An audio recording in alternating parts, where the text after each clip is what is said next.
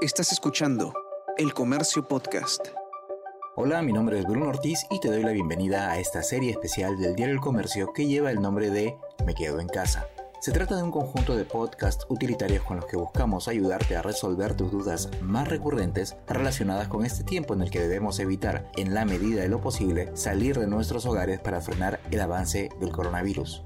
Como parte de nuestro proceso de acostumbrarnos a lo que esperamos sea el último tramo de este aislamiento social obligatorio, probablemente has ido adquiriendo cosas relacionadas con la prevención de contagio del COVID-19, gel para manos, bandejas de limpieza de zapatos, mascarillas de tela, etc.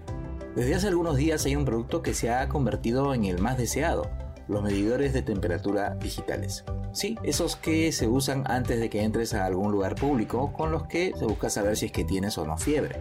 Aunque las recomendaciones básicas para prevenir el contagio del coronavirus seguirán siendo el lavado de manos con agua y con jabón frecuentemente, la distancia social y el uso de mascarillas, muchos consideran que saber si una persona tiene fiebre, por lo menos, ayudará a no estar cerca de alguien que potencialmente puede estar enferma de cualquier cosa. Pero como estamos en medio de una pandemia y ya hemos comprobado que existe gente que solo busca aprovecharse de las necesidades de los otros, el Instituto Nacional de la Calidad, INACAL, acaba de sacar un documento al respecto.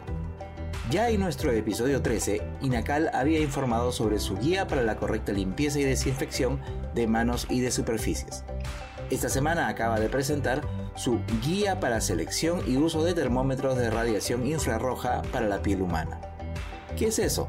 Según Clara Galvez, presidenta ejecutiva de INACAL, es una nueva guía técnica para promover el buen uso de estos termómetros de radiación infrarrojos para la piel en la lucha contra esta pandemia.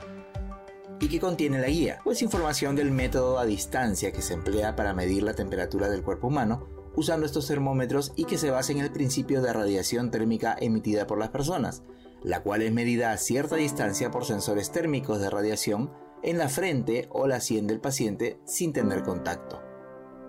También da detalles sobre la correcta medición de la temperatura, pues cabe la posibilidad de confundir si un termómetro infrarrojo es de uso industrial o de uso médico, pues físicamente son casi similares. La guía ayuda a identificar las especificaciones técnicas de cada uno.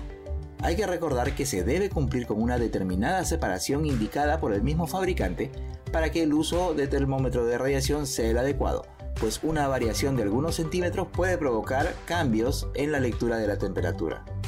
Un detalle básico, ¿cuánto tiempo de medición es el adecuado? Pues no más de 3 segundos para evitar que ingresen otras fuentes de radiación que puedan alterar la lectura inicial. Del mismo modo es necesario que el lente esté limpio y que la zona de medición esté despejada, es decir, libre de cabellos, sudor o cualquier otro elemento. Tampoco se debe tocar la parte superior del termómetro infrarrojo donde se encuentra el sensor de la temperatura. Entonces, ¿dónde podrás descargar esta importante guía? En la página web de INACAL, que es www.inacal.govgrande.pe.